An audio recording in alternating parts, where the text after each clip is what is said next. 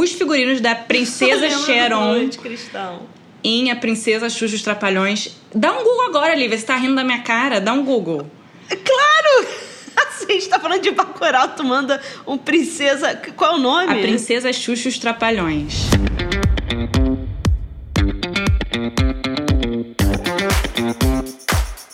Esse é o High Low, o podcast sobre os altos e baixos da moda. O meu nome é Olivia Merquior E eu sou a Isabel Junqueira. Oi, Oli!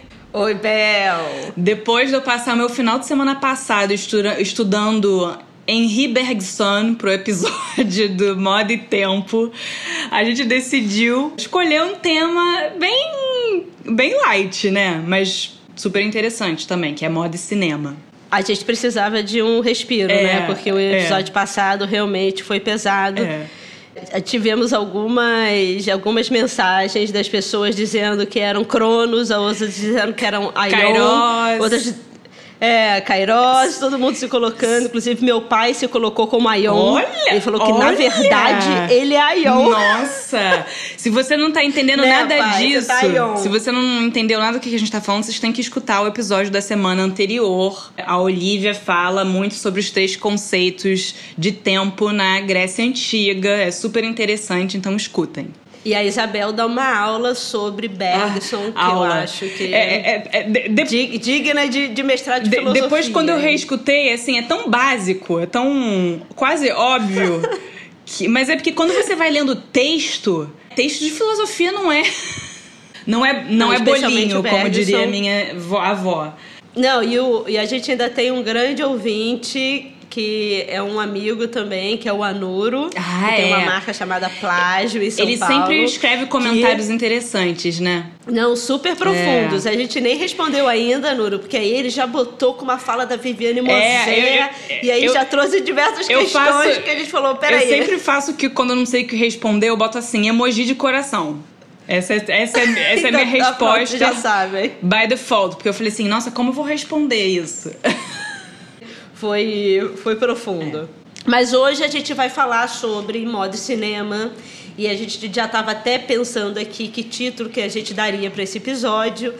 E a gente achou interessante fazer uma associação dessas duas indústrias quando elas trazem essa ideia do sonho. Porque tanto a moda quanto o cinema, eles falam sobre. Eles, eu acredito, eu os vejo como espelhos da realidade, mas não espelhos diretos, É. né? São espelhos muito abstratos, como fossem espelhos fractados, aonde eles refletem algo da realidade, mas eles também abrem para uma um prisma de possibilidades da gente das narrativas possíveis e de como a gente se reconhece, né? É. No meio do nosso dia a dia. E eu não sei você, Olivia, mas as escolhas dos filmes que eu vou falar hoje são meramente pessoais, intransferíveis. Eu escolhi filmes que. Primeiros que eu pensei, assim. E aí tem Não teve uma- muito estudo. A gente não, eu- hoje era o dia É, light, é. né? A gente não ia e a gente também fez o- um desafio aqui que eu não sei nenhum filme, nenhum filme da minha lista. Só que aqui no off, antes de começar o episódio, ela já disse: Ah, não, mas eu sei que no- na sua lista vai ter um monte de filme experimental, É. os doidões. E eu falei: Ah, e no seu vai ter um monte de musical. Ela, É. é, na minha tem mesmo. É, o meu só tem mainstream. O que, que eu posso fazer? Essa sou eu, né? Essa sou eu. Mas é por isso que o equilíbrio desse É, podcast funciona, Isabel. Senão isso seria uma chatice. E aí, para continuar essa conversa, falando sobre moda e cinema e fazendo esse direcionamento para a ideia do sonho das indústrias do sonho, eu queria sugerir para vocês ouvirem um podcast que a gente gosta muito da Folha de São Paulo, chamado Ilustríssima Conversa, e tem um especial com o neurocientista Siddhartha Ribeiro, que é professor da Universidade Federal do Rio Grande do Norte e que tem um livro que chama O Oráculo da Noite: A História e a Ciência do Sonho. É um dos livros que ele publicou. E especialmente nesse podcast da Ilustríssima, no minuto mais ou menos ali no, no no minuto 13, ele fala sobre algo muito interessante. Ele, ele fala que o homem primevo, ele se constitui de uma forma diferente dos animais quando ele começa a narrar coisas.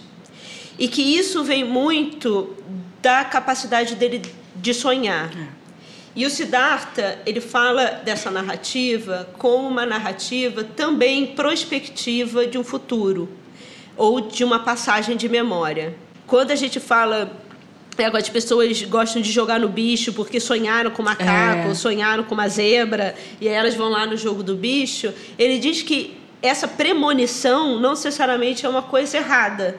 É, o que ele diz é: acontece algo na sua vida, você sonha com aquilo e, por o sonho ser um lugar de livre associação, você fica muito menos preso né, à ideia do que ah, da possibilidade real. Então, quando abre essa capacidade de você vislumbrar é, um futuro ou um passado de uma outra maneira, isso faz com que você tenha a capacidade criativa de criar uma, uma nova história né, para sua vida e de se imaginar num outro momento. Eu acho isso muito bonito e eu acho que isso converge diretamente no que tanto a moda quanto o cinema se propõem. E aí tem uma outra coisa que ele fala que é muito interessante, que fala sobre memória e sobre construção subjetiva do caráter, né, de quem a pessoa é.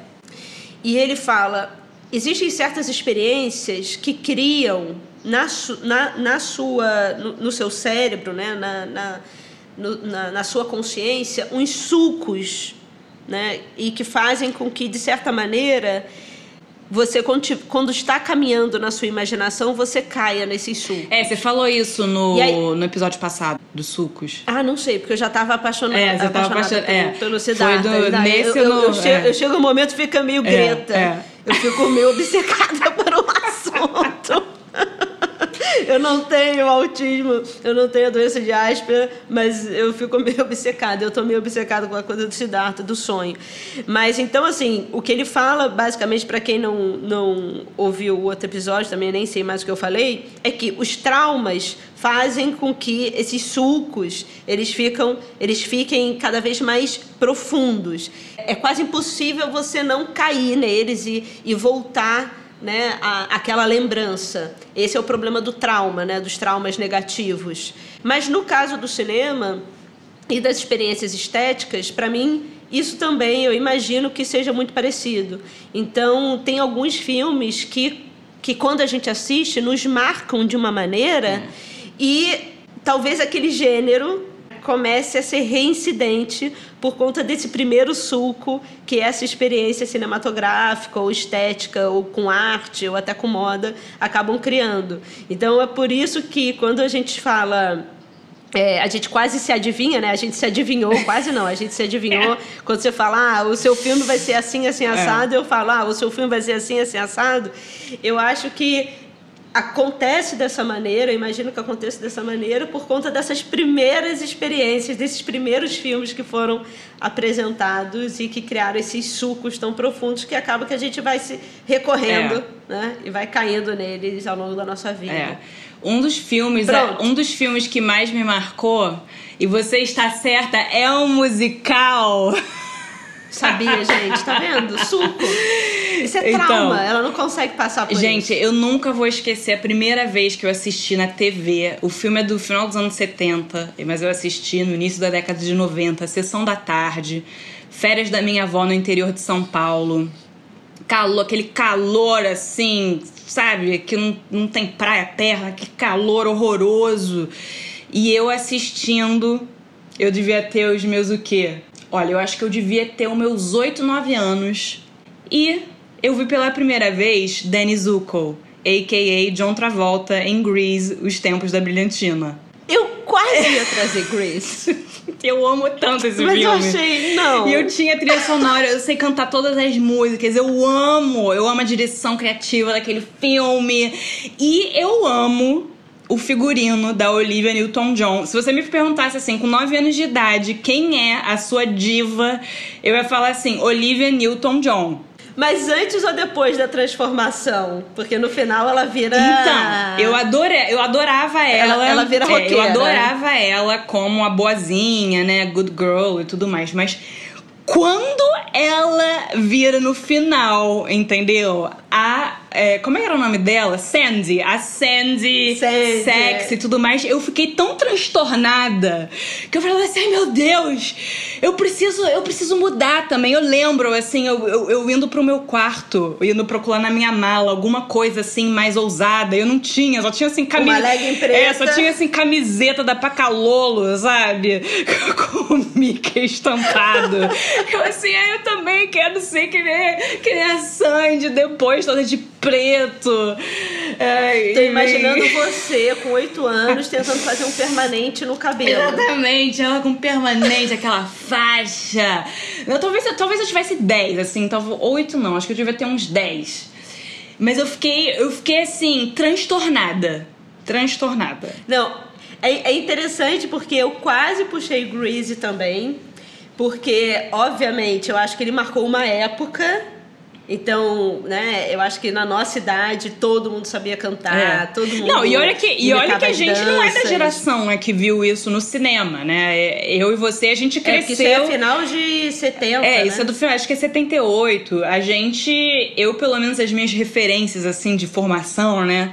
É aquela coisa anos 80, anos 90, assim. Então, até a minha segunda É referência. de volta pro futuro. Exata, exatamente. Mas assim, depois do, depois do Grease, esse momento da, da Sandy sexy, toda de preto, aquela calça assim, se ela soltasse um pum, estourava, entendeu? Aquele tamancozinho. Você lembra do tamanco? Com, aquela, com aquele salto agulha. Eu lembro. Salto 20, porque ainda tinha uma plataforma. Exato, aquele cigarrinho. E eu tentei depois, mais pra frente, fumar várias vezes, não conseguia, entendeu? Eu acho que eu tava querendo. Eu acho que era a Sandy, entendeu? Mas eu não consegui. Nunca gostei de cigarro, gente, mas tentei muito. E a Olivia Newton-John continua ótima, Continua né? Ótima. uma... ma- Continua, Continua ótima, super ótimo. E depois, assim, Olivia Newton-John, sou tarada nela. Xanadu, entendeu? Toda a carreira dela de música, física. Nossa, eu, eu sou apaixonada por ela até hoje. Amo, amo. É, é, ela é, ela é um, é- virou uma rainha pop no bom sentido, né? Porque ela fazia aque- aqueles physicals, É. aqueles, aquelas videotapes de, de ginástica É. super cool e virou. É, mas eu não sei se ela é uma mas ref- ficava na Eu não sei dela se ela é uma também. referência pra galera hoje em dia, assim, tipo essas pessoas que Não, gostam de não. cultura pop conhecem. Acho que não, né? Nós deveriam, daí eu dei uma olhada. é Vale a pena, gente. Xanadu também é ótimo. Quer- posso falar uma, a segu- minha segunda referência? Vai, eu tô muito curiosa. Esse também foi assim. Foi um filme que eu também fiquei louca quando eu assisti. Eu sei exatamente quando foi. Foi em 95. Eu devia ter 11, 12 anos. Eu lembro que era férias escolares, então devia ser julho. E foi quando eu vi as patricinhas de Beverly Hills. Clueless. Eu sabia, Isabel, eu sabia Cara, esse. E engraçado que tanto Grease quanto Clueless ainda são meus filmes favoritos. Eu amo, eu posso assistir um milhão de Eu vezes sabia. e não se esgota. Eu amo aquela cena da Cher Horowitz, que é a personagem da Alicia Silverstein. Esse filme, gente, é, se passa em 95 mesmo. Mas é inspirado em Emma, da Jane Austen. É, tem alguns teen movies que são é, inspirados, assim. Enfim, o roteiro é livremente baseado em livros da literatura do século XIX. É engraçado isso, né? E, enfim, ela é uma. Gente, eu Como o sabia. título fala, é uma, uma grande patricinha. é, rica, bonita, popular da escola. E Tipo Isabel. e que, como o título diz, Clueless, ela é completamente sem noção. Eu acho que eu tenho um pouco mais de noção. Você pode me dizer. Tem, eu eu tem, acho que tem, eu tenho um pouco mais. Mas o que é engraçado desse filme é que ele é muito satírico. Ele, ele é, é- é autodepreciativo. É muito engraçado. Assim, o, o diálogo é todas as, praticamente quase todas as falas são icônicas, viraram icônicas, assim, as if. A trilha é muito boa dos anos 90. E assim, a moda é algo muito importante também no filme. Eu nunca. É, elas chegam no colégio, todas. Eu, eu lembro. Eu lembro de um conjunto amarelo xadrez É, que elas chegam no, quando no é na primeira uma sainha com cena. um casaquinho, um casaqueto. Exatamente. E ela. Não, eu nunca vou esquecer da cena. Que era ela assim, ela tinha um computador primeiro, isso em 95, tá? E aí ela tinha um sistema dentro do computador dela com imagens de todas as roupas que ela tinha, que tinham. Que tinham, sabe que, sabe que nem você vai no tintureiro e tem aquele sistema da- das roupas que vai rodando?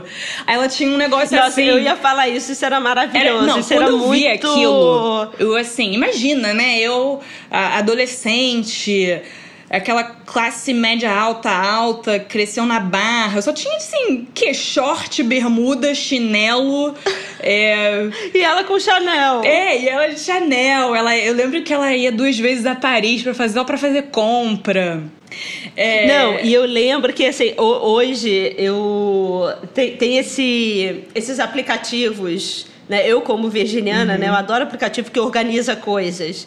Então, várias, vezes eu já tentei baixar esses aplicativos e tem vários deles de organizar closet que são inspirados, inclusive na legenda dos aplicativos, eles, eles comentam sobre esse filme, né? Olha. Que aplicativos inspirado no, inspirados Nossa, no clube. sério, é que- esse momento, quando aparece ela, porque a imagem é a seguinte, é, é, é o corpo dela, né, da Cher, e ainda mais eu amo esse nome, é que ela se chama Cher.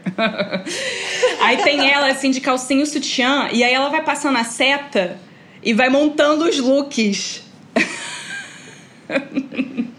Não, é muito maravilhoso. É um filmaço. Gente, esse filme. Eu, eu gosto também. Gente, não- esse filme é maravilhoso. Assim, não é, envelheceu, pelo contrário. Ele é considerado um dos, dos filmes, um dos melhores filmes teen. Eu adoro, aliás, esse gênero, filme teen, até hoje eu amo. Adoro assistir filme teen de high school, essas coisas. Inclusive, a nossa amiga Anitta da Ah. Rocha virou uma grande diretora especializada nesse gênero, né? Que é filme de, de coming of age. Como é que fala? De é, filme de. É, de, é filme filme adolescente, adolescente. né? Ela, ela fez o. Ela tem aquele, aquele da- do medo da AIDS, que é lindo. Qual o nome? Medo da AIDS? É, é um que ela filmou na Barra. Ah, mate-me, por favor. É, mate É. por favor. É, É, é que fica bom. aquela coisa de uma ameaça, tensão, né? Eu, eu é. que botei o medo da É, é. Olivia, acho que isso aí foi você, hein? que que é isso? É porque eu acho que tem uma coisa sempre relacionada às relações. É. E tem um medo, né? Um É. medo que paira o tempo inteiro que você não sabe de onde vem. É. É. Mas acho que esse medo podem Me ser várias coisas, essa- né? Assim, é um medo implacável, assim, meio sobrenatural. É, mas é porque eu fiquei achando, por algum motivo, eu não sei. Na época eu tava conversando com alguém, na, na época que eu vi o filme, e, e alguém fez uma associação e eu achei pertinente, assim, da, da adolescência, quando você começa a ter, pelo menos nos centros urbanos, quando você começa a ter as suas primeiras relações sexuais e que sempre tem esse medo, É. né? O medo de engravidar, o medo de pegar uma doença, você não sabe muito bem como as coisas acontecem, são passadas, e a sociedade fica botando esse medo, É. né? Pra, pra conter os seus impulsos. É. E- e É, filme eu acho que pra mesmo. nossa geração esse era um medo mesmo, né? Quem cresceu ali na, na década de 80, Ah, 90, sim. era um. Era algo Era que um tava na problema. nossa cabeça mesmo. É, mas. Quais é, Não, outros, mas a, a? Cher, assim, todas as roupas dela são icônicas e ela ama a moda, né? Então ela tem o, tem o pai dela, que é um super advogado, que ganhava 500 dólares a hora, cobrava 500 dólares a hora, mas ele era. Tinha, tem umas figuras no filme que meio botam ela no, assim, na realidade, né? Não, eu acho que no final ela- acaba super bem, É. né? Também desconstrói É. essa coisa da menina Patricinha como uma, uma idiota. É, e aí ele pergunta assim: o que, que é isso que você tá vestindo? Porque ela tava com um vestido assim meio curto. Aí ela falou assim: vestido. E aí ele falou assim: quem disse? Aí ela: Calvin Klein. Ai, gente. E dos não. atuais? Já, fa- Não. já, já falou o que, que moldou o seu Não, caráter? mas posso falar um terceiro? Grease- posso falar um Grease e terceiro? Posso falar um terceiro? Pode? Porque Grease e, e as Patricinhas, e Clueless, as Patricinhas de Beverly Hills, são famosos pelo figurino. É, Sim. e tem um terceiro que é um filme que, assim, só quem viveu a época conhece, tá, galera? Então, quem anotem aí a referência, porque vale a pena, que é Labirinto. Você já assistiu esse Ai, filme? lindo, lindo. Gente, lindo, Labirinto lindo, é um filme do Jim Henson, que é o cara dos Muppets. É, É. um filme lançado em Que aí vai 86. pro- é outra história, É. né? É um filme infanto-juvenil também. E uma coisa que eu acho maravilhosa nesse filme. Top 5 do, do- da sessão da tarde. Exatamente. E ele, a direção criativa desse filme é tão maravilhosa. Depois eu, eu não, eu não É. lembrava quem dirigia. E depois, quando eu vi que era ele, eu falei assim: ai, tá explicado, né? Porque tem esses Muppets, como é que falam? Bonecos de. De fantoche. É, tem esses fantoches no, no filme inteiro. E, e- e é um. É com o David Bowie, é, com não David Bowie. Não, você não tem É. noção. Eu lembro, eu na PUC, primeiro ano na PUC, tá? Eu tinha 17 anos. Então, né, então você tá mais numa coisa mais indie. É, né, conhecendo coisas novas, pelo menos pra mim. E aí eu lembro que todo mundo gostava do David Bowie, David Bowie, eu ainda não tinha entrado na do David Bowie. E aí alguém falando do David Bowie mostrou um CD. Aí quando eu vi a cara do David Bowie, eu falei assim: é o cara do labirinto, gente! Na verdade, eu já conhecia o David Bowie sem saber.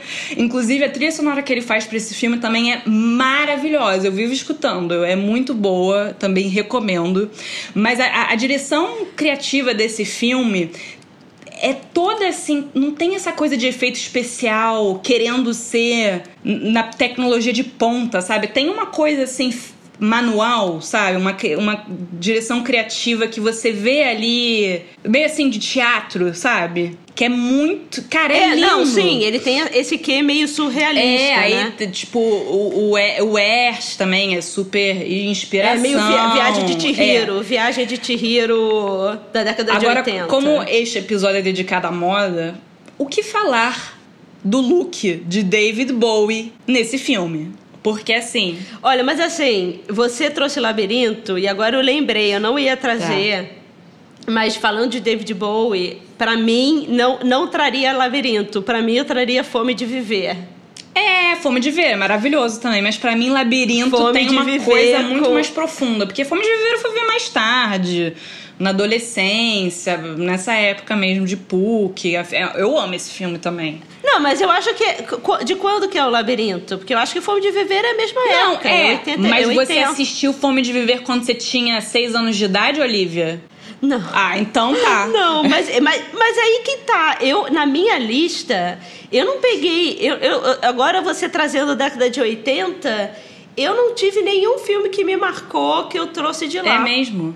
Que mar, marcou a estética. Assim, Gente, de, eu- de, eu- de eu Working enxergar algo e falar assim. Puta que o pariu. A coisa trocou Não, agora. Labirinto pra Sou mim outra foi pessoa assim, depois desse, mo Labi- desse Olha, eu vou desse te momento. falar. Labirinto foi pra mim foi um momento Kairos. É, momento gente, deem um Google. Eu, mas eu, dos 14 mas eu vou dar uma vou descrever aqui pros ouvintes. David Bowie, bom, vocês Vai. conseguem imaginar o rostinho dele, né?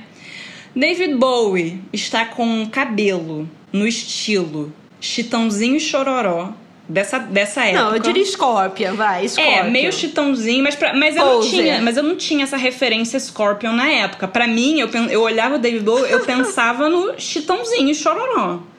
Que é aquela franja Que- que espitada, né? Mas ele é loiro e tem umas luzes pretas. Luzes pretas, não. Tem um, na verdade, ele tá loiro, mas tem umas mechas pretas. O olho dele, como descrever? A maquiagem da Divine. É uma maquiagem de drag, É, assim, é. digamos assim. Aquele olho, né? Que tem é, mol- emoldurado, assim, preto e o, e o recheio branco. E aí são umas camisas com uns babados, uns ternos de paetê. Aí tem um... Tem um, um- um- casaco assim de gola alta, preto, meio goth, meio. Assim, é um tesão, entendeu? E eu, eu lembro dele. E eu lembro que eu assisti nesse filme, Olivia, que eu- ele saiu em 86, mas eu devo, eu devo ter assistido assim, em 90 pela primeira vez. E, o meu pai eu pegava pra mim na locadora todo final de semana. Ele tinha, ele usa uma calça super apertada e eu lembro de ficar olhando pro peru dele. Falava assim, nossa. Eu achava ele super sensual, super sensual.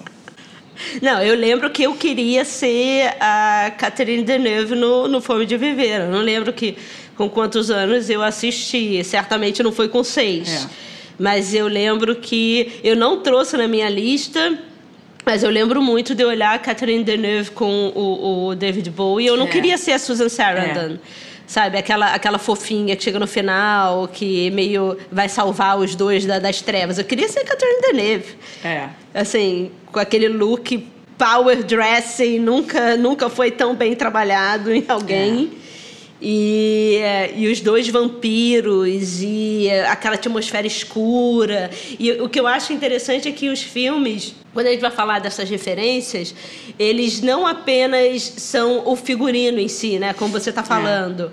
É, é sobre o cenário, sobre o ambiente, é sobre como você conta a história de uma maneira que você faz com que a pessoa que está assistindo comece a, a, a ver o mundo de uma outra maneira, né? A ver as possibilidades de mundo de uma outra maneira.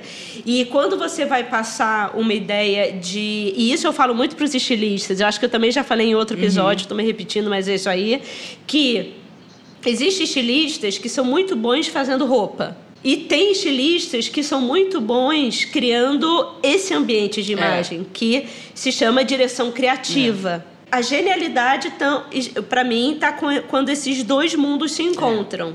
Eu falo para diversos estilistas, é, tanto alunos quanto desses projetos que eu faço, é as- tem que assistir filme, tem, que, tem que ir a teatro, tem que ir a festival. Você precisa entender minimamente de palco. Porque não só o desfile, mas como quando você vai fazer uma campanha, quando você vai criar fotografia, é, você tem que passar por todos os lados. Precisa botar a pessoa dentro da sua história. E é aquela história que o Siddhartha fala, né? Como você cria uma narrativa para explicar para o outro o, a- o seu sonho, a sua, a sua ilusão, né? a maneira que você vê o mundo. E aí você precisa entender minimamente de trilha sonora, de iluminação, é, de, de, de, de, cena, de figurino. Tem um filme também que eu não botei aqui, mas é. Eu até te falei que eu vi há pouco tempo no teatro, não estava nem esperando aqui no Municipal, que é a versão do Orfeu do Jean Cocteau Hum, é, você me falou. né, que a gente falou há pouco tempo, né, e que eu, go eu gosto muito do filme. Para mim é um filme esteticamente muito importante, também não, né, não dá para botar todos, mas ele teve uma produção agora da Bia Lessa com figurino do do Marcelo Pis, que foi um figurinista, inclusive, com, com quem eu trabalhei no início da minha vida né, profissional. E eu fiquei muito impressionada, porque eles traduziram toda a, a atmosfera do Jean Cocteau de uma maneira muito própria, passando uma outra narrativa, e o figurino tinha uma importância gigante né, do- no, no espetáculo. Mas ele criar, ele tinha essa importância porque ele também tinha um cenário incrível, uma trilha sonora que era, era né, ao vivo, porque era uma, era uma ópera. E aquilo tudo eu lembro assim que eu cheguei e falei, puta, eu saí do municipal querendo anotar coisa, sabe? Querendo anotar coisa para desfile, É. para shooting, para campanha, porque era um trabalho de luz, era um trabalho, eram detalhes no figurino, porque o figurino também tem É. isso, né? Ele pode ser trabalhado de uma maneira muito menos formal, porque teoricamente ele está num palco, então ele, ele, ele, ele pode te dar sugestões de como trabalhar certos elementos que quando você vai fazer uma coleção de moda você é mais tolhido, né? Mas são elementos muito importantes quando você vai pensar nesse no espetáculo, né? De como você passar a sua narrativa. Não é só um chute em frente, costas ta- e tal. Quando você tem a possibilidade de fazer com que enredar a pessoa, né, dentro no, no seu mundo, que é o que a gente falou no Demna nesse último desfile. Eu acho que todos os desfiles ele faz isso, mas esse desfile último é, é, um, é, é é sobre isso, é uma apresentação de teatro, né? Poderia ser um filme, você vê os personagens ali, você vê um- um- uma atmosfera criada que é fantástica. Né? Olivia, então quais foram os figurinos de filme que fizeram você sonhar? Então, eu acho que tem os filmes que marcaram, que criaram esse, essa ruptura na cabeça, essa, essa, né, essa fissura. E eu vou te dizer que é muito esquisito que quando você falou, ah, você só vai gostar de filme diferentão, e aí eu fui olhar os meu, a minha lista aqui já com essa sua observação, falei, cara, são filmes realmente muito intensos, assim. É- é- não, eu fiquei até com medo de mim, assim, que personalidade é essa que eu criei. Mas eu lembro um dos filmes que mais me marcou. Mas assim, é, é porque Que é- eu, assim, eu escolhi filmes que me marcaram de qualquer jeito, mas que eu lembro que teve uma coisa com a roupa, o figurino. Não, sim, eu, mas assim, não a roupa em si. Eu acho que é essa coisa que Da eu, com- que eu, que eu, que eu- quando da estética, assim. Foi uma estética que muito impressionante pra mim e que realmente me levou pra um, pra um outro lugar. assim. Eu acho que o primeiro filme que me bateu e que eu, quando eu assisti, eu não parava de chorar foi o último Tango em Paris. Que esse eu não parava de chorar. Foi copi- copiosamente. Eu acho que depois que eu vi o, o último Tango em Paris, eu vi algumas vezes no meu quarto e aquilo foi disruptor para minha vida. Eu não sei o que, que aquilo aconteceu. Aquela coisa da, da, daquela estética meio decadente do Marlon Brando e aquela menina muito jovem com aquela roupa da década de 70, ela, ela muito alegre, muito livre, e ela usando aquele boá com aquela fantasia e aquele homem É. mais velho, totalmente desacreditado. Nossa, eu lembro- E, e eu lembro da cena de baile. A cena do baile, quando eles estão completamente bêbados e, e ela tá dançando com ele, e ele tira a calça, mostra a bunda, e eles estão ali completamente soltos no mundo. E eu lembro do baile, porque é um momento onde todo mundo está dançando na coreografia correta. Era um concurso, né, num, num, num salão de baile super bonito. E tem os casais dançando a coreografia como ela deve ser feita.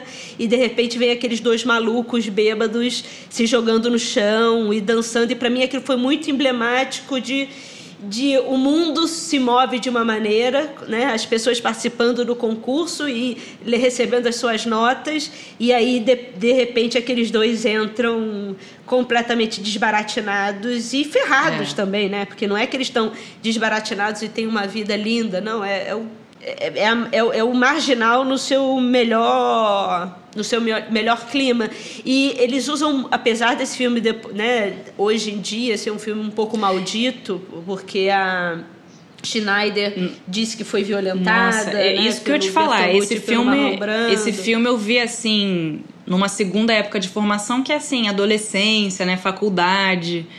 E eu eh, me sentia eu, eu não- esse filme assim me eu não gostei assim, não gostei de ver e depois quando ela falou tudo aquilo não me surpreendeu nada. É, assim, eu vou te falar que o que me impressionou nesse filme nem foi a famosa é, cena da, da manteiga, não, entendeu?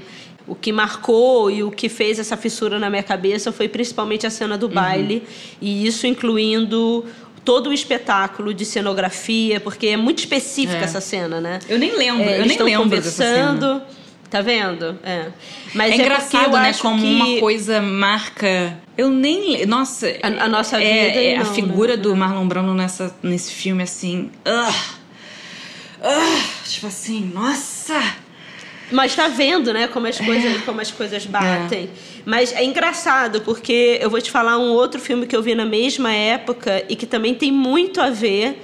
E depois uns psicólogos ou eh, psicanalistas aí, ouvintes, podem dizer o que isso quer dizer, o que me explicar o que isso quer dizer. Mas eu lembro muito do último Tango em Paris como referência estética. Depois eu me lembro muito do Arnaldo Jabor com talvez, não sei nem, é o único filme que, que, eu, que eu gosto dele, que chama Eu Te Amo, que é Paulo César Pereio e Sônia Braga, que é a Sônia Braga e o Paulo César Pereia. A Sônia Braga é uma prostituta, ele é um cara de alta classe, e ela entra muito louca com um vestido de paetê é, prateado, longo, e, e ele é um cara também que tá meio decrépito, ele faz sutiã, e ele fala, ah, eu tô numa pior. E ela fala assim, ela, a Sônia Braga eu sempre achei ela incrível, Ah, ela é. né? Aquele. Não, aquela coisa, da- da- ela sempre usava aqueles, aqueles vestidos de alcinha, só o mamilo É, tampando, e aí aquele corpo desnudo, e ela com, a- com aquele cabelão e com aquela maquiagem, e ela, e ela começa a falar: É, eu quero um aviãozinho para passar em cima das coberturas, eu só quero ir ali buscando a minha grana, grana de papai rico, grana de filhinho rico.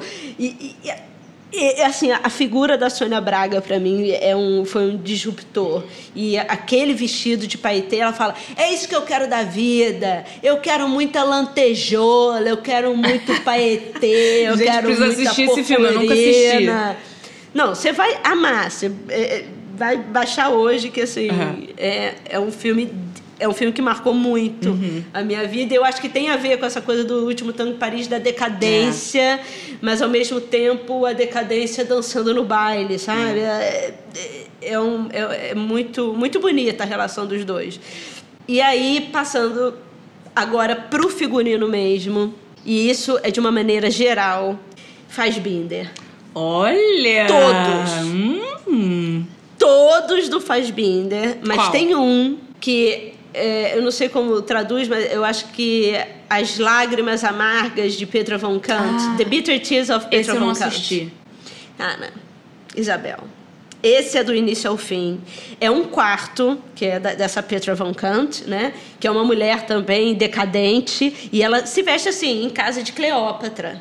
Né? E ela tem uma menina que ela, ela, ela quer ter umas relações, ela é meio lésbica, e ela quer ter umas relações, e essa menina vai enredando para conseguir o dinheiro dela. E é, é uma relação muito perversa entre as duas, mas basicamente acontece dentro de um quarto, né? Dentro de que, que ela come na cama, ela não sai daquele quarto, e mas é, é exuberante cada figurino que a Petra von Kant usa. É um filme de 72, eu devo ter visto também é, no final de 90, mas eu lembro que esse filme, em termos de figurino, eu achei que foi um disruptor.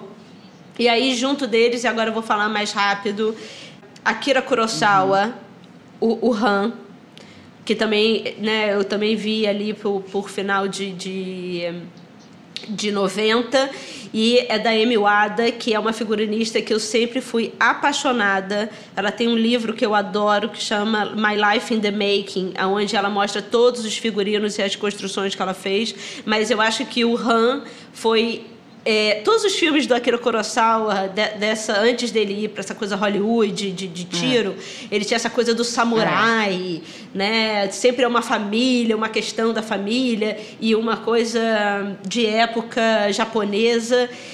Os figurinos é sempre ele, ele pensa a imagem e o figurino é parte muito importante do, do, do que ele faz. Então, eu diria, em termos de diretores que se importam e que fazem com que o, o figurino tenha uma presença estética importante é o Fassbinder, Akira Kurosawa e um dos últimos mais recentes, Wong Kar-wai, chinês de Hong Kong que tem dois filmes que para mim também eu chorava, chorava, chorava, mas é a coisa mais linda do mundo, que é o Amor à É. Flor da Pele, em inglês In the Mood for Love, e 2046, que fala sobre o passado e o futuro e a roupa daquelas chinesas. É, é, é deslumbrante. De 1940 é, deslumbrante. É, é um mas, assim, tesão mesmo. A roupa.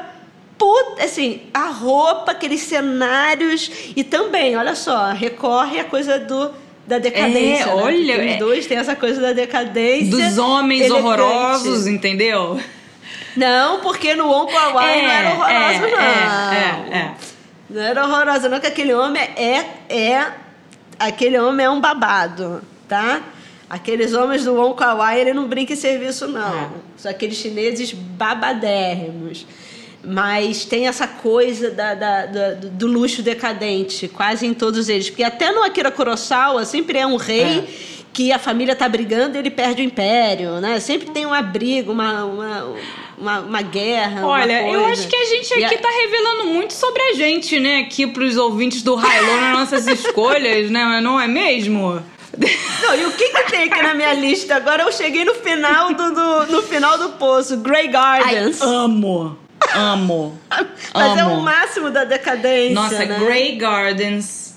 Eu amo esse documentário. Amo demais. É, mas eu acho que. É a gente já falou aqui no High Low? Eu acho que a gente já falou. Eu acho que, gente, eu, acho que eu falei a, tipo, na primeira temporada, em algum episódio. Não, falei no episódio do Camp, não falei? Pode ser. Eu pode acho que eu ser, mencionei, também eu acho que eu mencionei em algum momento esse documentário. A gente nem tá explicando o enredo dos filmes, né? Mas assim. Não, mas gente, assim. procurem. Fiquem aí, é, né? Procurem saber. É, procurem. Posso falar um filme aqui que não foi um filme importante na minha vida, mas foi um filme que eu lembrei que tem muito a ver com moda. Eu não acho um filme bom. Ele é quase assim, bom porque é ruim. Sabe esse, esse tipo de filme? Adoro, adoro. Que é o Mahogany. Você já viu? Com a Diana Ross? Ah, sim, do David Lynch? Não. É do Barry Gordy. Ah, é do Barry Gordy, que era o todo poderoso na Motown. Com Tom Cruise. Isso. Com, To- com Tru- Tom Cruise. Não, Mahogany, Mahogany é com a Diana Ross, anos 70. Anos 70. É quando era. Gente, eu, a Diana Ross é outra paixão na minha vida. Gente, esse eu não E sei, esse então. era. Esse foi. Ela fez acho que uns três, quatro filmes. é, e esse foi acho que o segundo que ela fez, em 75. E conta a história de, da, da- do personagem da Diana Ross que chama Tracy.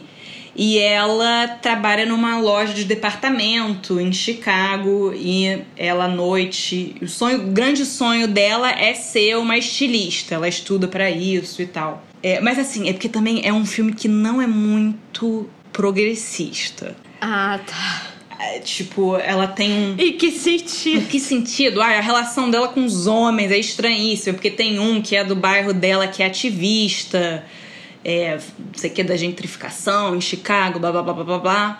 E aí depois ela conhece um fotógrafo que é o Anthony Perkins, que.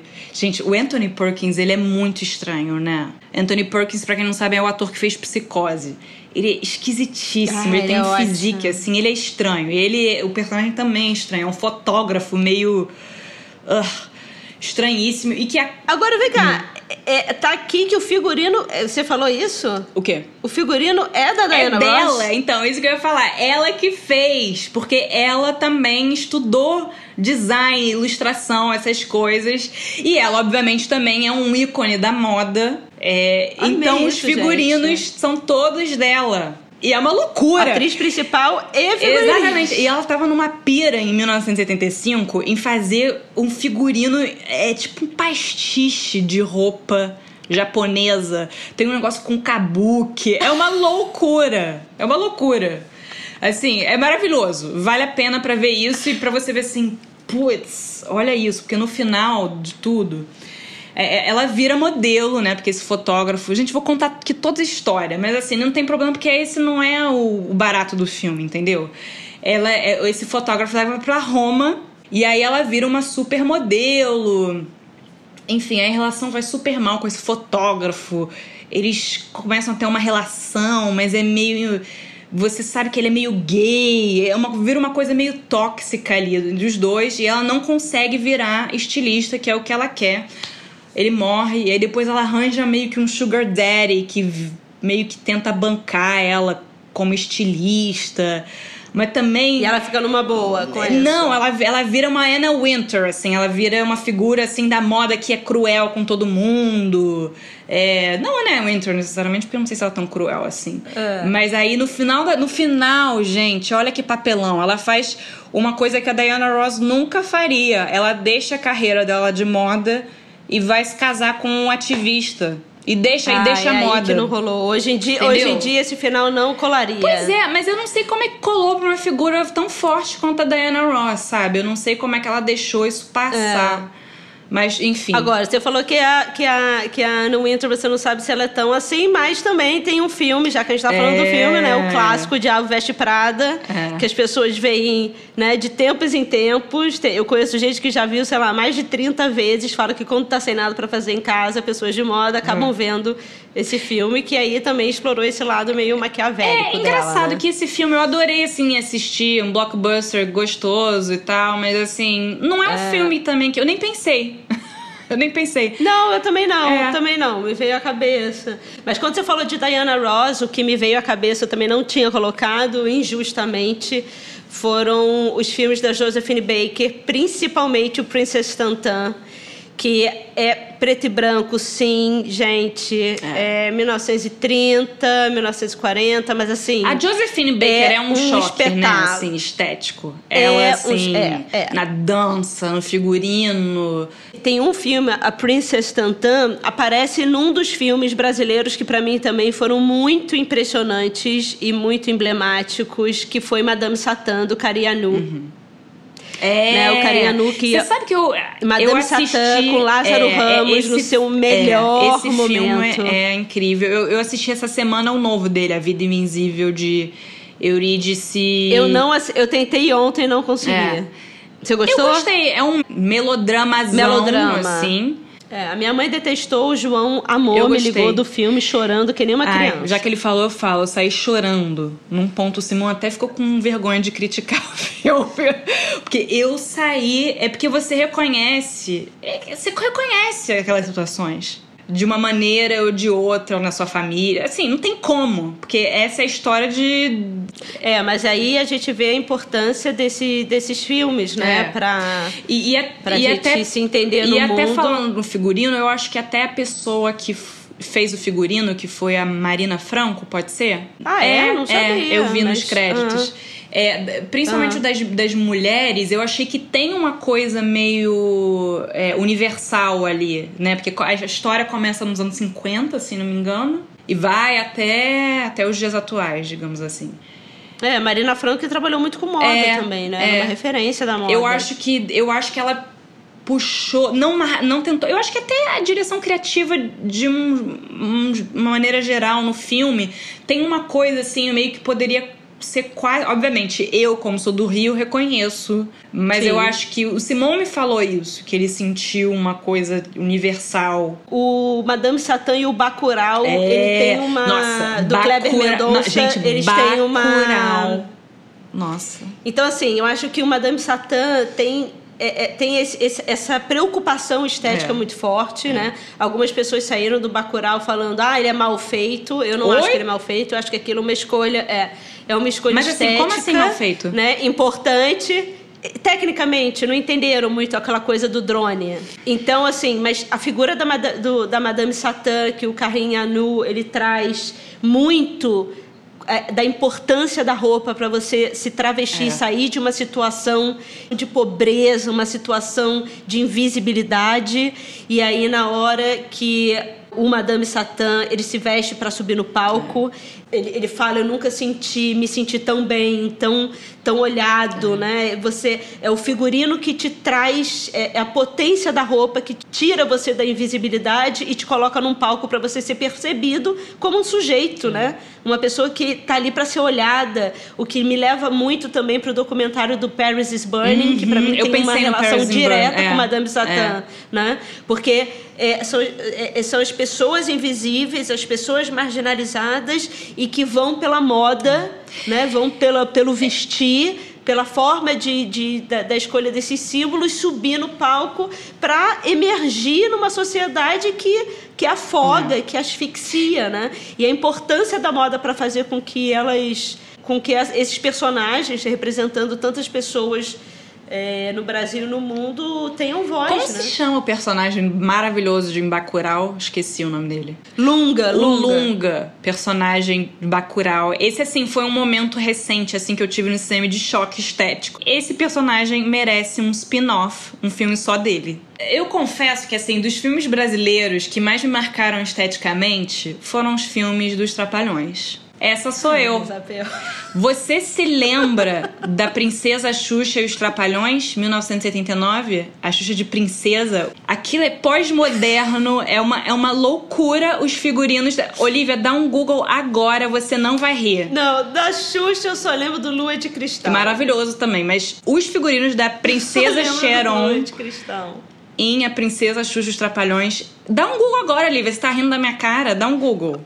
Claro! A gente tá falando de Bacurau, tu manda um princesa... Qual é o nome? A Princesa Xuxa os Trapalhões. Ai, Deus, socorro. so...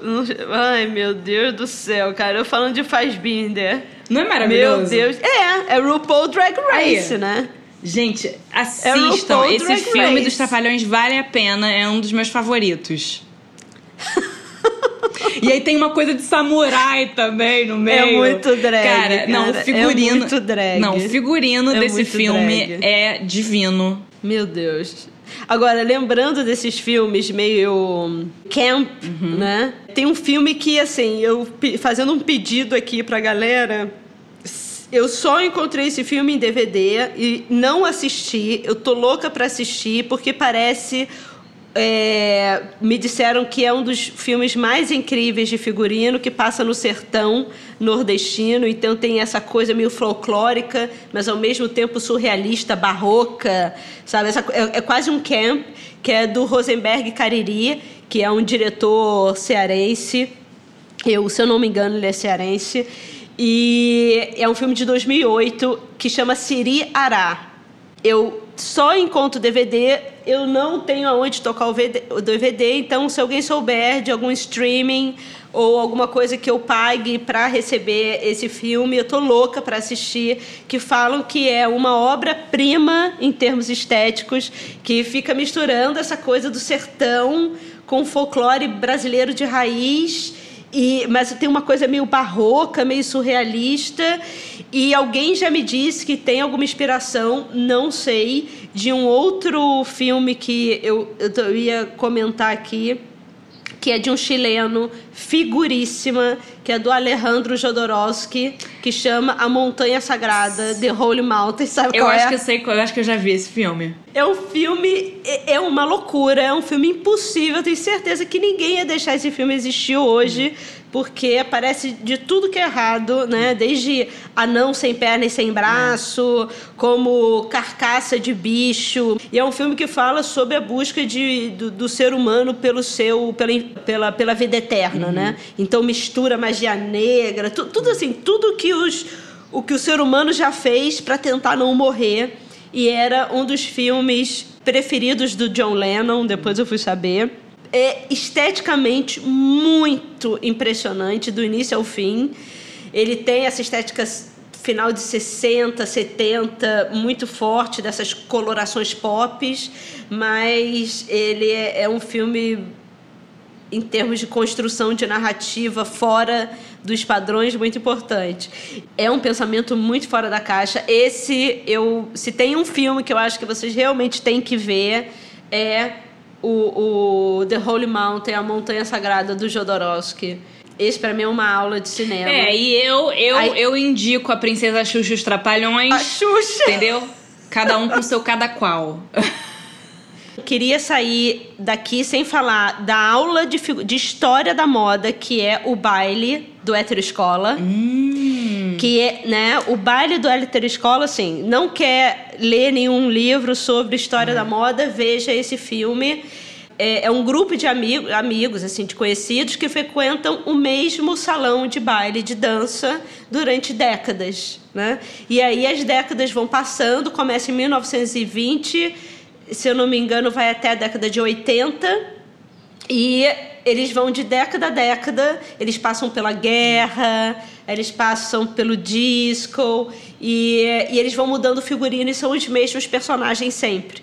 Desde o cara que atende no balcão, até a menina gostosa, a mulher gostosa, até o cara que é o, o tímido que não sai da cadeira, até o valentão. Então tem esses estereótipos sociais e como esse, esses estereótipos vão, se, vão, vão mudando o vestuário durante essas seis décadas, para mim é. Esse, para mim, assim, é o, é, o, é o mais clássico aqui para falar. é, se fosse para falar sobre moda e cinema, esse, para mim, é o, Agora, Olivia. é o grande clássico. Olivia, antes da gente acabar o programa, que já está chegando no final, é, o que, que você acha de estilistas que fazem figurino em filmes, né? Tem tantos que já fizeram, tem uma lista enorme. Você acha que eles sempre fazem um bom trabalho? Eu acho que sim, na maior parte das vezes, né? Eu acho que sim, eu acho que. Que nem você falou da Marina Franco, que não é uma estilista, mas ela foi muito tempo produtora. Esses, esses figurinistas que passeiam pelo É. mundo da moda, como eu acho que o Marcelo Pis também f- sempre faz no- nos seus filmes, é essencial para trazer esse quê de, de. Não de verdade, porque não tem que ser de verdade.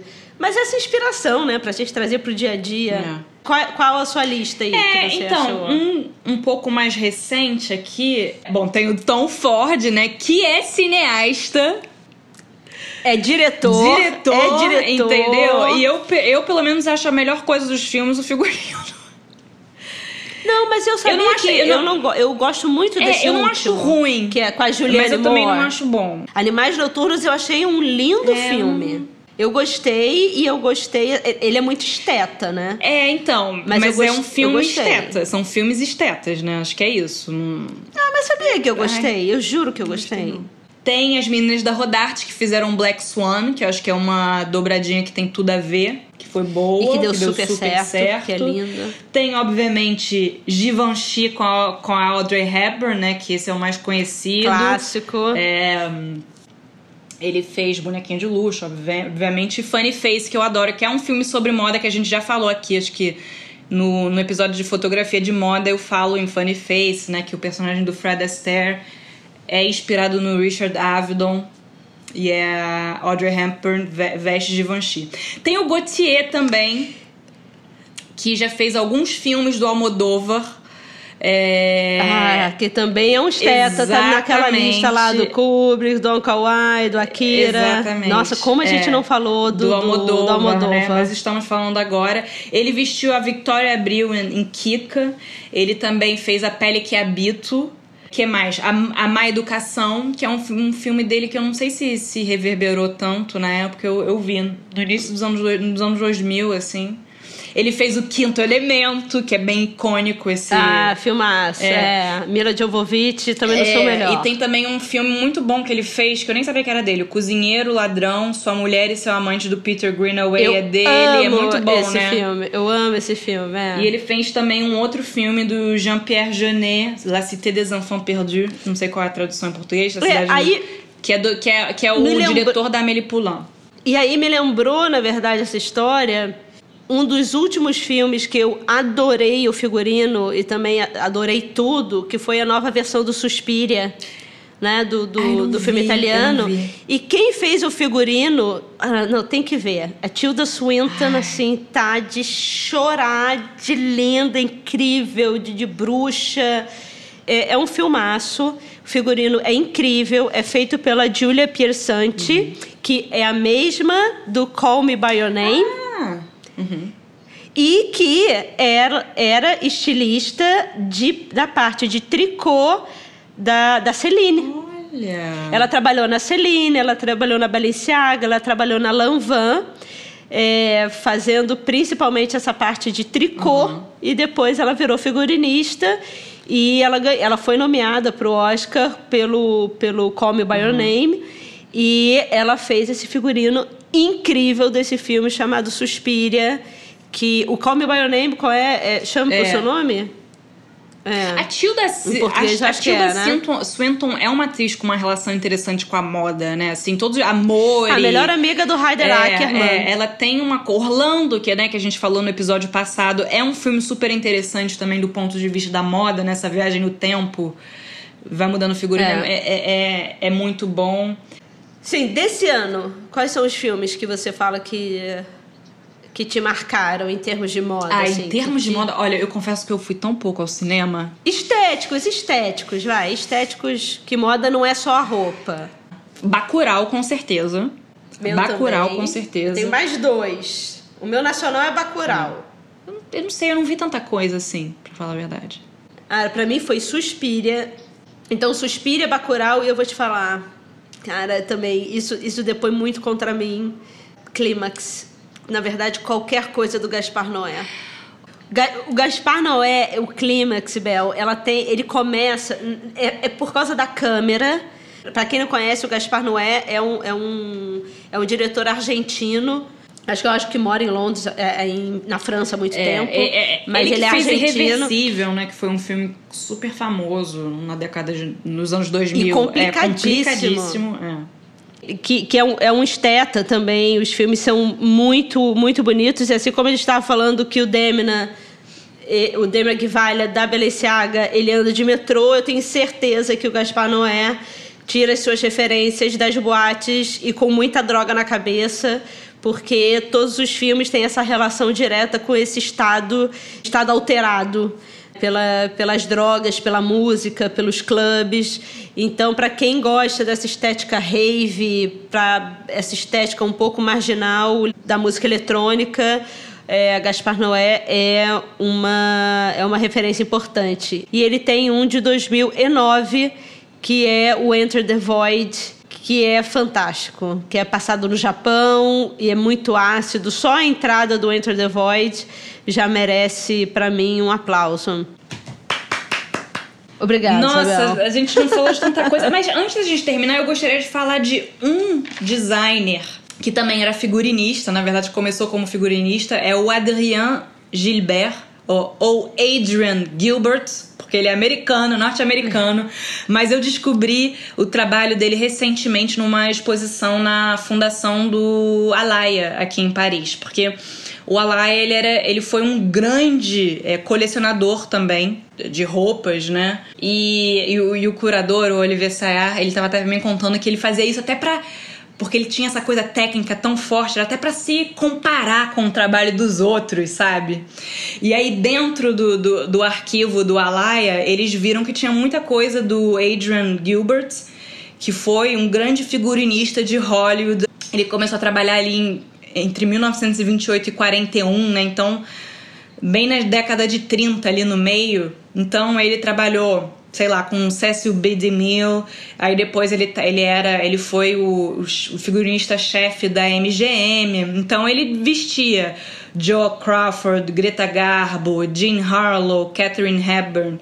E ele estudou na. Eu escrevi uma matéria para Vogue, inclusive, sobre essa exposição, vou botar nas referências.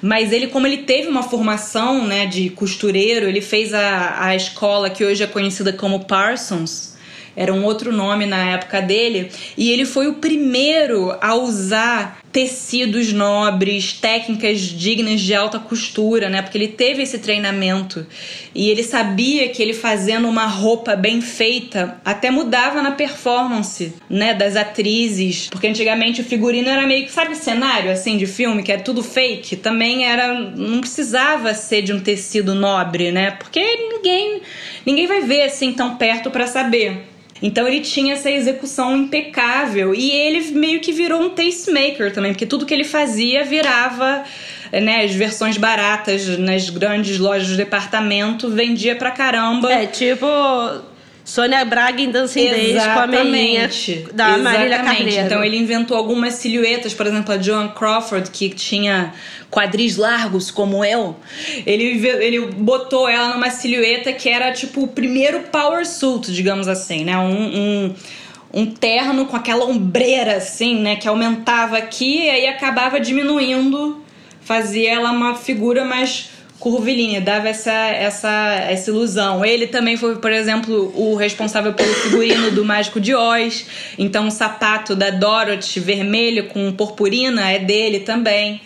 Enfim, depois ele tem uma breve carreira. Em 1941, ele deixa né, essa carreira de figurinista. Ele abre a marca dele e ele influencia muito também a moda norte-americana dessa década de 40, porque a moda francesa não estava sendo exportada, né?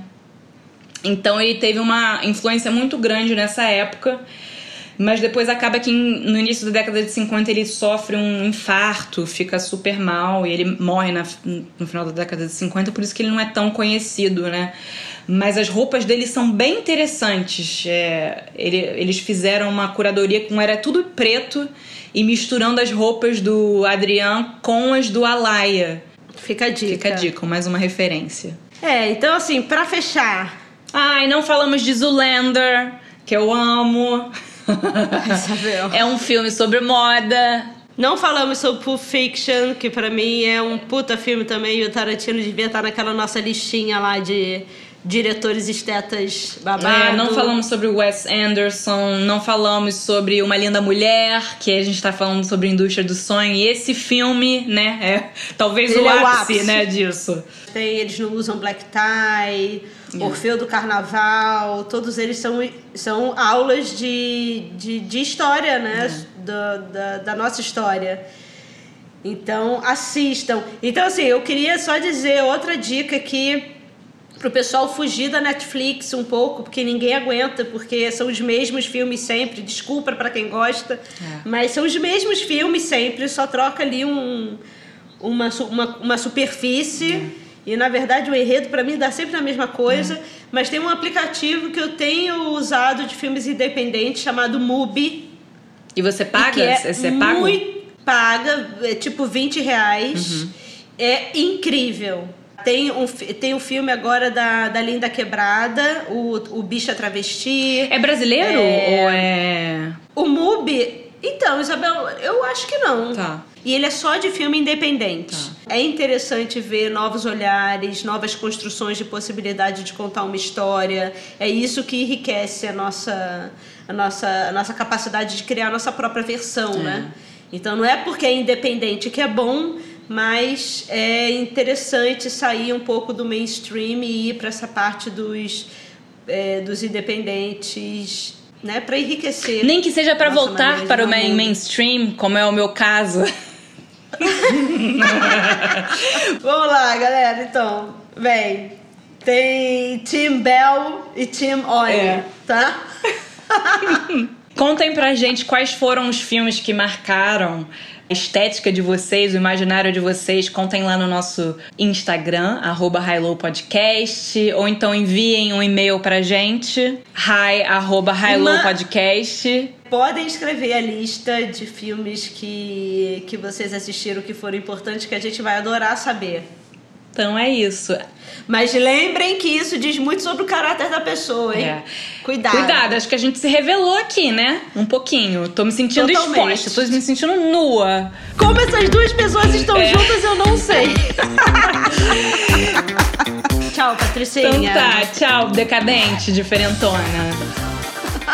Como é que tá seu um estoque beijo. de manteiga? De catar, Isabel. beijo, beijo, Ali. Beijo, Bel.